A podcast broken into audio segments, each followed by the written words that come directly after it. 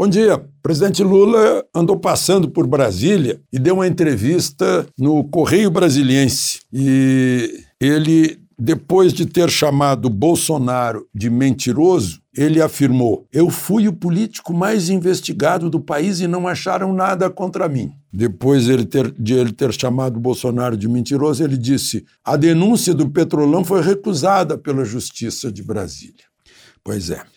Eu contei aqui as vezes que ele mencionou Bolsonaro. Nove vezes. E Alckmin, ele mencionou, eu contei duas vezes. Até parece que Bolsonaro é é o companheiro de chapa. Mas, gente, eu vou falar de novo da, da tal CPI do circo lá no Senado, porque a, a Polícia Federal recebeu aquele calhamaço de denúncias, mas não tinha prova nenhuma. Então está pedindo que o relator senador Renan Calheiros mande as provas. Só que faz mais de mês que está pedindo e não vem as provas. Então a Polícia Federal está apelando para o Supremo, já que foi o Supremo que mandou abrir essa CPI, que mande também enviar as provas para a Polícia Federal poder concluir o inquérito, os inquéritos e encaminhar para a Procuradoria com as devidas provas, senão não adianta nada, é só trabalho perdido. Né? Trabalho perdido da CPI, trabalho, tempo perdido de quem acompanhou a CPI, tempo perdido da, da Polícia Federal. Vamos esperar que seja encaminhado. A propósito de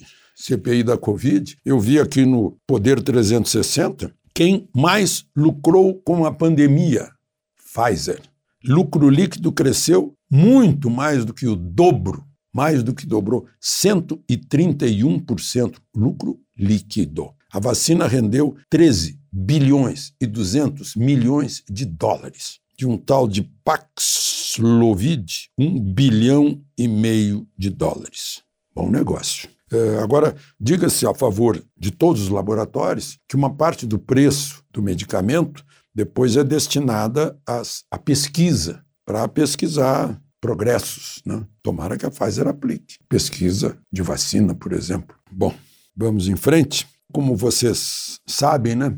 Lá em Sri Lanka, antigo Ceilão, o presidente teve que fugir para o exterior porque o povo invadiu o Palácio Presidencial no sábado. Sabe qual foi a causa disso? E eu estou inspirado aqui no Chico Graziani, que escreveu um artigo que saiu também no Poder 360. Ah, o tal de produto orgânico. O, ele prometeu uh, na campanha eleitoral que não, que não ia mais ter importação de defensivos e fertilizantes químicos. E fez isso exatamente baseado num relatório da ONU. Sabe, pessoal da ONU fica falando, escrevendo essas coisas, é muito bonito, é um negócio, é uma coisa bacana. Eu já acompanhei de perto essas, essas, essas coisas lindas, dá notícia, tal, dá fama, dá poder. E aí ele aplicou lá.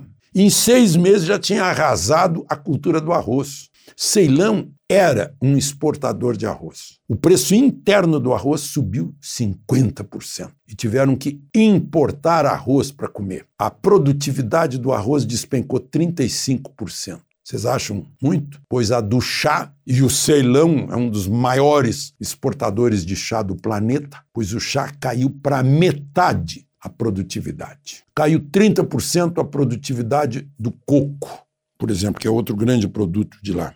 O milho caiu para metade também. Então, gente, quando tem essas novidades, essas coisas bonitinhas, tudo bem, em, pequenas propriedades, avulsas, meio raras, né? e há gente que pode pagar o preço porque fica mais caro, mas em larga escala o Sri Lanka mostrou que fracassou. É bom a gente lembrar que foi o Linus Pauling que ganhou um prêmio Nobel por aumentar a produção de alimentos do mundo aplicando fertilizantes e defensivos, principalmente. De Brasília, Alexandre Garcia.